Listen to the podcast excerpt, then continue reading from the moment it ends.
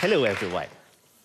So you're trekking in one of the most beautiful forests, let's say somewhere in Southeast Asia. What do you think is the most deadliest animal you can encounter? Could it be snakes, bears, wild boars? In fact, it's none of the above. It's actually these pesky little mosquitoes that buzz in your ears. And without you realizing it, they leave you with a red souvenir, which is very itchy. But worse, they could have actually infected you with one of the many mosquito borne diseases. And depending on the species of mosquitoes, this could be either malaria, dengue, chikungunya, Zika, and all together, this mosquito borne disease kills about 500 to 700,000 people each year. That is about one person per minute. Although a big portion of these deaths are caused by malaria, dengue, which is going to be the focus of my talk today, still infects about 400 million people every single year, especially in Southeast Asia and South America. And they have put such a big burden towards the medical and the health sector. There are two species of mosquito that can carry dengue. Number one is Aedes aegypti, and the second one is Aedes albopictus. These mosquitoes are usually uh, live around the equator near tropical countries, but thanks to global warming, they are now expanding their region. In Germany, for example, Aedes albopictus has been found here since 2014. They have been breeding here. And now they are found in half of the country. And according to WHO statistics, there are roughly about 600 cases of dengue fever reported in Germany every single year. And this is the highest in Europe. So, why is this important? Well, number one, dengue hemorrhagic fever, which is the severe dengue fever, can cause death.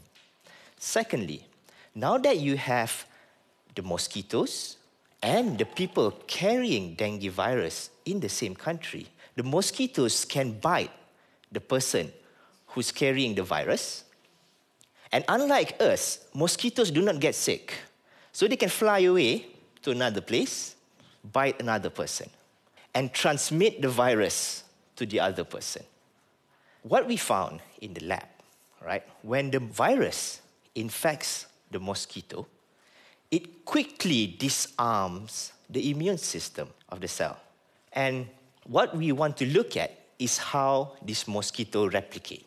So viruses are very simple organism. They are basically a very small genetic material covered in a protein capsid. So genetic materials are DNA, which are then made into RNA, and then it makes a protein, which is the molecular building blocks of our life. And the proteins can make more complex structure, us, for example.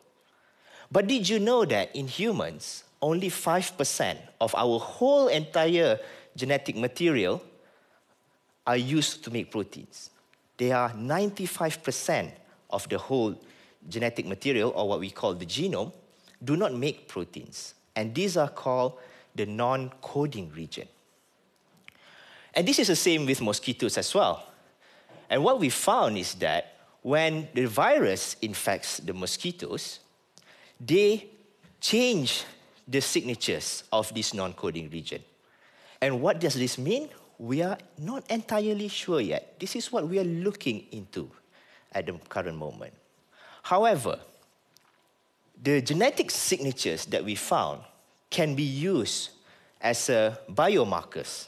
Biomarkers can be used to further enhance the detection of areas where mosquito carrying the virus are breeding. And these are called hotspots area. Further on, we can actually try to understand how the virus replicates inside the mosquitoes and find unique ways to stop the mosquitoes from being hijacked by the virus becoming its factory and multiplying.